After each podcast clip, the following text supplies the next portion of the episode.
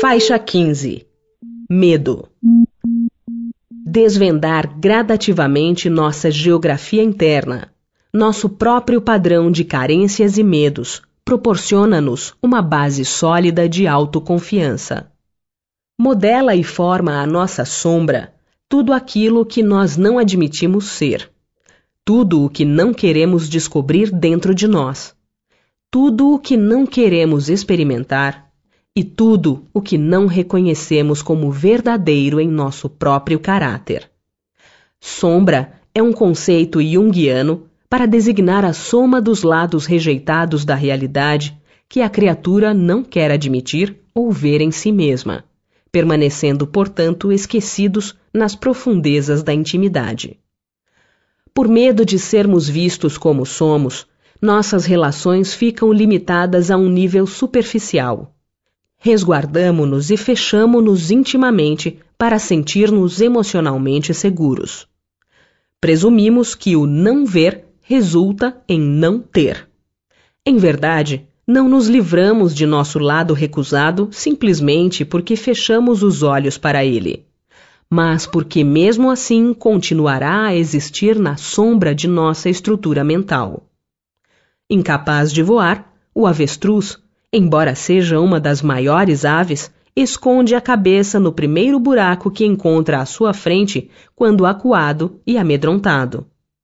Esse comportamento do avestruz é uma metáfora adequada para demonstrar o que tentamos fazer conosco quando negamos certas realidades de nossa natureza humana. As coisas ignoradas geram mais medo do que as conhecidas. Recusar-se a aceitar a diversidade de emoções e sentimentos de nosso mundo interior nos levará a viver sem o controle de nossa existência, sem ter nas mãos as rédeas de nosso destino. Ao assumirmos que são elementos naturais de estrutura humana em evolução, frieza, sensualidade, avareza, desperdício, egoísmo, desinteresse, dominação, submissão, lassidão, impetuosidade, aí começa nosso trabalho de autoconhecimento, a fim de que possamos descobrir onde erramos e, a partir de então, encontrar o meio termo, ou seja, não estar num extremo nem no outro. Muitas criaturas têm medo de si mesmas. Desvendar gradativamente nossa geografia interna, nosso próprio padrão de carências e medos, proporciona-nos uma base sólida de autoconfiança. O ato de arrependimento nada mais é do que perceber nosso lado inadequado.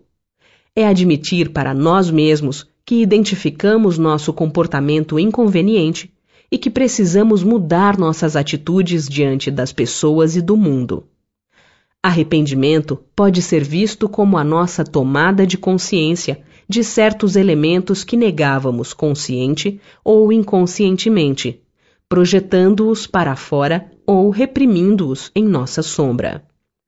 Arrependimento quer dizer pesar, ou mudança de opinião por alguma falta cometida, vocábulo de uso habitual nas lides religiosas.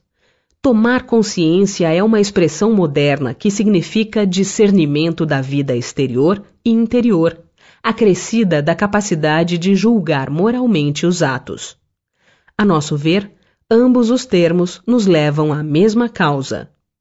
O ato de arrependimento é um antídoto contra o medo, quem se arrependeu é porque examinou suas profundezas e descobriu que seus desejos e tendências nada mais são que impulsos comuns a todos os seres humanos.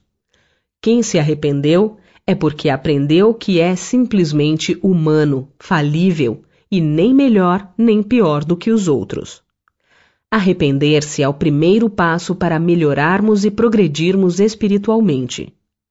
O espírito São Luís é taxativo quando diz que todos os espíritos se arrependerão um dia. Há os de arrependimento muito tardio, porém pretender-se que nunca se melhorarão fora negar a lei do progresso e dizer que a criança não pode tornar-se homem. Nota de rodapé número 1 Leitura da nota de rodapé número 1 Questão 1007 Haverá espíritos que nunca se arrependem? Há os de arrependimento muito tardio, porém, pretender-se que nunca se melhorarão fora negar a lei do progresso e dizer que a criança não pode tornar-se homem. Abre parêntese, São Luís. Fecha parêntese. As manifestações decorrentes de nossa sombra são projetadas por nós mesmos de forma anônima no mundo sob o pretexto de que somos vítimas, porque temos medo de descobrir em nós a verdadeira fonte dos males que nos alcançam no dia a dia. Por acreditar que banimos de nossa intimidade determinado princípio que nos gerava medo e baixa autoestima, é que fatalmente encontraremos logo em seguida esse mesmo princípio materializando-se no mundo exterior, amedrontando-nos e causando-nos desconforto. Os chamados tiques nervosos nada mais são do que impulsos compulsivos de atos ou a contração repetitiva de certos músculos, desenvolvida de forma inconsciente para não tomarmos consciência dos conteúdos emocionais que reprimimos em nossa sombra. Os tiques são compulsões motoras para aliviar emoções e funcionam como verdadeiros tapumes energéticos para conter sentimentos emergentes.